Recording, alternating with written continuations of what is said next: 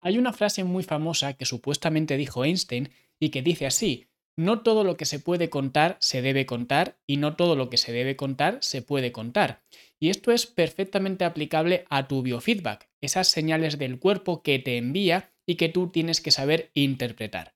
¿Quieres saber cuáles son cinco de estas señales? Probablemente las cinco mejores señales que tienes que aprender a interpretar de tu cuerpo.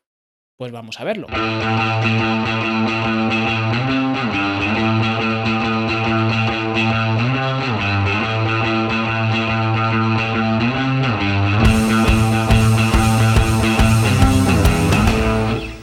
Quieres saber cuáles son todos los aspectos tanto cualitativos como los que vamos a ver hoy, como también cuantitativos que tienes que tener en cuenta si quieres perder grasa y hacerlo para siempre, puedes mirar mi libro que se llama exactamente así, Cómo perder grasa para siempre, donde te explico toda la hoja de ruta que tienes que seguir si quieres perder grasa corporal. Y esto lo encuentras en fitnesslanube.com barra grasa. Y para empezar a hablar de este biofeedback, de estos aspectos cualitativos que tenemos que aprender a interpretar, voy a empezar hablando del principal indicador, especialmente en un contexto de pérdida de grasa, y es el hambre. Y es que el hambre es una señal del cuerpo que nos envía especialmente cuando estamos en un déficit calórico, es decir, cuando le estamos dando al cuerpo menos recursos de los que realmente necesita. Por esa razón, el hambre y el déficit calórico y por tanto la pérdida de grasa son aspectos que son inherentes el uno al otro, porque al final, si yo quiero forzar al cuerpo a que utilice sus recursos, tengo que privarle al cuerpo de los recursos externos. Por tanto, ahí el cuerpo me va a decir que tiene hambre, que quiere más recursos. Y esa es la razón de que sea imposible perder grasa corporal sin hambre, que muchas veces nos cuentan ese cuento chino de, pues eh, con esta dieta puedes perder peso sin pasar hambre. Eso es una patraña, eso no va a pasar porque asumiendo que esa dieta, sea la que sea, te está poniendo en un déficit calórico, eso significa que vas a pasar hambre, porque le estás dando al cuerpo menos recursos de los que necesita. Entonces, por esa razón, no puedes pretender perder grasa corporal sin pasar hambre. Eso sí, aquí es donde entra esta interpretación de el hambre, de esta señal, de este biofeedback del cuerpo, porque el hambre que sientes puede ser hambre que yo llamo tolerable, o hambre intolerable.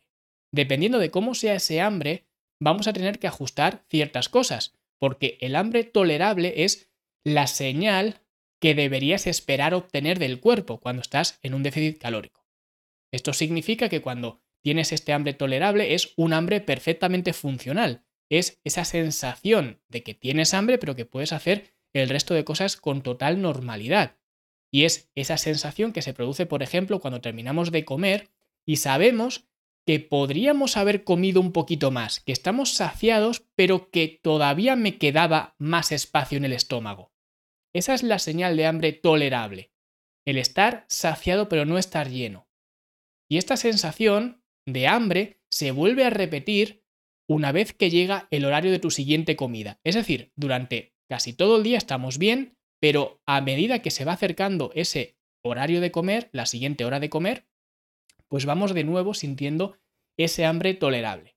Y por eso también es tan importante tener eh, patrones u horarios regulares de comidas, porque de esta forma al cuerpo lo estás acostumbrando a que en esas horas le va a llegar alimento. Y el cuerpo se habitúa a eso y cuando va llegando más o menos esa hora de comer, pues el cuerpo te envía esta señal de hambre tolerable. Y esto es algo bueno, esto es algo positivo. Es una buena señal y es algo que deberías esperar si estás en un, déficit, calórico. Al contrario que el hambre intolerable, que en este caso es ese agujero en el estómago que se produce y que se perpetúa durante todo el día. Todo el día estás pensando en comida porque estás muy falto de energía. Y esta señal del cuerpo es básicamente una revelación. El cuerpo se está revelando y te está indicando constantemente que tiene mucha hambre y que evidentemente tienes que hacer algo al respecto. Y esta es una señal que normalmente se produce cuando estamos siguiendo un déficit muy agresivo, o las típicas dietas que evidentemente conllevan un déficit muy agresivo. Entonces, esta es una señal de que probablemente tienes que comer más. Y por esa razón también, para potenciar más el hambre tolerable en lugar del hambre intolerable, soy tan defensor de las dietas basadas en plantas o al menos principalmente basadas en plantas. Porque esto significa que si yo estoy haciendo una dieta principalmente basada en plantas, eso ya va a implicar, primero, una baja densidad calórica, por tanto, voy a poder comer más volumen con menos calorías y por tanto me voy a saciar más. La señal de hambre no va a ser tan fuerte, va a ser más difícil que caiga en este hambre intolerable y al mismo tiempo esa fibra también me va a saciar mucho más, con lo cual también es más difícil caer en este hambre intolerable. Pero en fin, sea como sea, tenemos que aprender a diferenciar el hambre tolerable, que es la sensación que estamos buscando activamente tener, ese hambre tolerable cuando estamos perdiendo grasa corporal, diferenciarla del hambre intolerable, que es la señal un poco de alerta de que algo no está funcionando bien. Y tenemos que aprender a diferenciar estos dos tipos de hambre si queremos categorizarlos de esta forma y aprender a interpretar este mensaje del cuerpo y actuar en consecuencia. Porque al final, el tener el hambre intolerable, el tener unos niveles de hambre desmesurados, también va a influir en los siguientes apartados que vamos a ver. Por ejemplo, la energía. Porque al final aunque estés perdiendo grasa corporal, estés perdiendo peso, estés en un déficit calórico, que eso implica darle menos recursos al cuerpo de los que necesita, debes tener la capacidad de ser funcional, de ser un humano funcional, una persona funcional. Porque si no puedes pensar, no puedes moverte, estás súper perezoso, pues probablemente estés o bien comiendo muy poco, por eso la señal de hambre intolerable y la señal de muy baja energía suelen venir juntas, pero también puede ser que estés entrenando demasiado, que ya veremos algunos aspectos del entrenamiento, pero también puede ser eso. Es lo menos habitual, especialmente en personas más de a pie, no tanto en deportistas, etc. Pero también puede ser. En definitiva, si tienes muy poca energía, si no puedes llevar a cabo pues, tu trabajo diario, ya sea un trabajo a nivel físico, que es donde más se puede ver quizás, pero también un trabajo a nivel mental. Si eres un oficinista, ahora es lo que, lo que seas, un trabajo en un despacho, y no eres capaz de concentrarte, de hacer tus labores, tu trabajo diario que tienes que hacer, si no eres capaz de hacerlo, si tu energía mental o física está por los suelos, esa es una señal de que tienes que hacer algo. Y por eso, monitorizar la energía es un aspecto crucial, porque si no puedes trabajar, si no puedes jugar con tus hijos, si no puedes ir a hacer la compra porque estás muy cansado por lo que sea, eso es una señal de que tienes que modificar algo. Ya veremos lo que tienes que modificar, pero algo tienes que modificar, porque así no puedes seguir. Porque el estar perdiendo grasa corporal no es una justificación para andar tan falto de energía y para no poder funcionar y hacer tu vida diaria. ¿Vale? Porque además, no solamente es la energía que tienes para hacer las cosas, sino la actitud con la que aplicas esa energía. Y esto es el estado de ánimo, que es el siguiente factor que tenemos que controlar, el estado anímico. Porque es cierto que perder grasa no es particularmente divertido y es duro, es algo complicado, ¿vale? O al menos complicado es algo que, digamos, que te tienes que concentrar en ello, es algo que te va a llevar un trabajo. Pero al final, por muy duro que sea o por muy trabajoso que te vaya a ser este camino, que no vaya a ser algo que vayas a obtener de la noche a la mañana, al final es algo que estás decidiendo tú. Es una decisión tuya. Y esto además no debería perjudicar tu estado anímico, porque si estás irascible, si tienes cambios de humor ah, muy drásticos, si te enfadas por cosas muy tontas, cosas tontas que antes de aplicar este déficit calórico no te enfadabas, porque si antes también te enfadabas por estas cosas, lo mismo eres un cascarrabias, pero no ha cambiado nada de antes a ahora. Pero si antes esas cosas no te molestaban, pero ahora sí, y notas que sí que te enfadan, que te molestan, etc., es porque ese estado anímico se está viendo afectado por esa fase de pérdida de grasa, por ese déficit calórico. Entonces, esto es algo que tienes que controlar, y aunque esto que voy a contar ahora no vaya a ser estrictamente a nivel biológico, a nivel de biofeedback, pero tienes que recordar que esta es una decisión que estás tomando tú. El perder grasa corporal es algo que tú has elegido. Por tanto, es un capricho. A lo mejor es por salud, a lo mejor tienes mucho sobrepeso y quieres bajar de peso para mejorar tu salud, quién sabe. Pero el caso es que lo has elegido tú. Y tienes que acordarte de que en el mundo hay tristemente muchas personas que no pueden decidir esto y que simplemente esta escasez de alimentos les viene dada y tú estás escogiendo, porque tú mañana o ahora mismo puedes romper este déficit si tú quieres, te vas al supermercado más cercano y te inflas a donuts y ya está.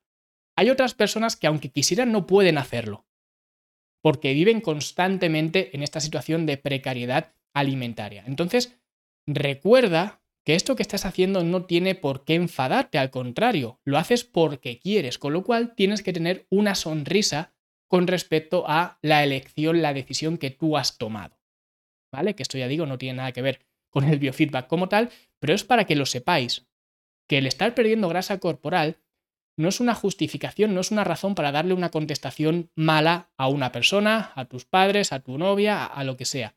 No es una razón el que es que tengo hambre y es que estoy en un déficit calórico y estoy perdiendo grasa corporal. No es una justificación. ¿Ok? Lo siguiente que hay que monitorizar es la recuperación, ¿vale? La recuperación de los entrenamientos. Y aquí dentro de la recuperación, y podríamos hacer un podcast hablando extensamente de la recuperación y demás, pero podemos distinguir recuperación intraentrenos, ¿vale? Y recuperación interentrenos. Es decir, la recuperación intraentreno o intraentrenamiento es cuando nos recuperamos, por ejemplo, de estar entre ejercicios, por ejemplo, el descanso entre ejercicios, el descanso entre series, toda esta recuperación que se va dando en el mismo entrenamiento, ¿vale? Intraentrenamiento.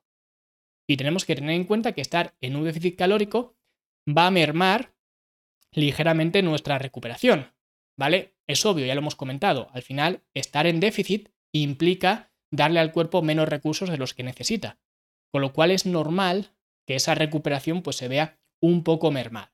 Entonces, en la recuperación intraentrenamiento, ¿vale? Cuando estamos entrenando, el descanso entre series, descanso entre ejercicios, incluso la capacidad de estar concentrado durante todo el entrenamiento, es algo que posiblemente se vea algo mermado. Por supuesto, si tenemos algo con qué compararlo. ¿vale? Si estamos empezando ahora mismo a entrenar en el gimnasio y tal, pues evidentemente no tenemos nada con qué compararlo, porque no he llegado a entrenar nunca en un estado fuera de ese déficit calórico. Pero si, por ejemplo, veníamos a hacer una fase de volumen, por ejemplo, lo que sea, y hemos empezado una fase de definición, de pérdida de grasa, pues es normal que si comparamos nuestra recuperación, ya sea intraentreno o interentreno, con respecto a estar en superávit, con respecto a estar en déficit, vamos a ver que estando en déficit es un poco peor. Pero esto es una señal que nos puede indicar hacia dónde tenemos que ir con el entrenamiento. Por ejemplo, si veo que me cuesta mucho recuperarme entre series o si veo que me cuesta mucho mantener el ritmo durante toda la sesión de entrenamiento, pues a lo mejor es una señal de que tengo que bajar el volumen de entrenamiento. ¿Vale?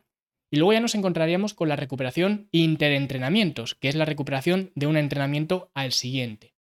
Normalmente va a haber al menos 24 horas de recuperación, pero esta recuperación, ¿vale? Lo digo porque si entrenamos el lunes, pues la siguiente vez que entrenemos como mínimo será el martes, ¿no? Entonces serán 24 horas de recuperación. Pero esta recuperación también se va a ver algo más mermada, porque tenemos 24 horas para recuperarnos. Pero recordemos que estamos en un estado de déficit calórico, por lo tanto no estamos recibiendo tantos nutrientes como estando en una fase de volumen o mantenimiento, lo que sea. Entonces, evidentemente también esa recuperación se puede ver ligeramente afectada. Aquí la clave es ese ligeramente. Es decir, si vemos que nuestra recuperación se hunde, ¿vale? Si vemos que llegamos a entrenar con unas agujetas impresionantes, que no tenemos ni siquiera ese rango de movimiento, que no estamos ni siquiera concentrados en el entrenamiento, nada más empezar, que tenemos esa apatía por entrenar. Pues eso es una señal de que quizás estemos yendo demasiado fuerte, y tenemos que bajar un poco el nivel, quizás entrenar menos días en semana o quizás hacer entrenamientos más cortos o modificar ciertas cosas o bajar en la frecuencia, etc. Es decir, esto como digo, son señales del cuerpo que tenemos que interpretar para tomar decisiones en función de estas señales. Y ya digo, la recuperación, tanto intraentrenamiento como interentrenamiento, son señales que tenemos que tener en cuenta. Y ya por último nos meteríamos con el sueño, ¿vale? El sueño, el descanso nocturno. Aquí la pregunta es, ¿he dormido bien o no he dormido bien?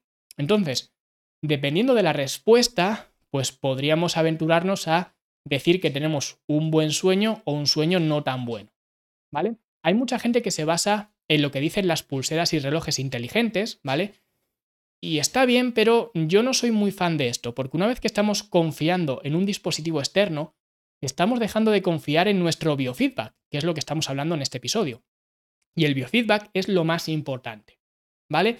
Por eso tienes que fiarte de tus sensaciones en lugar de lo que te marque la pulsera o el reloj de turno inteligente. ¿Vale?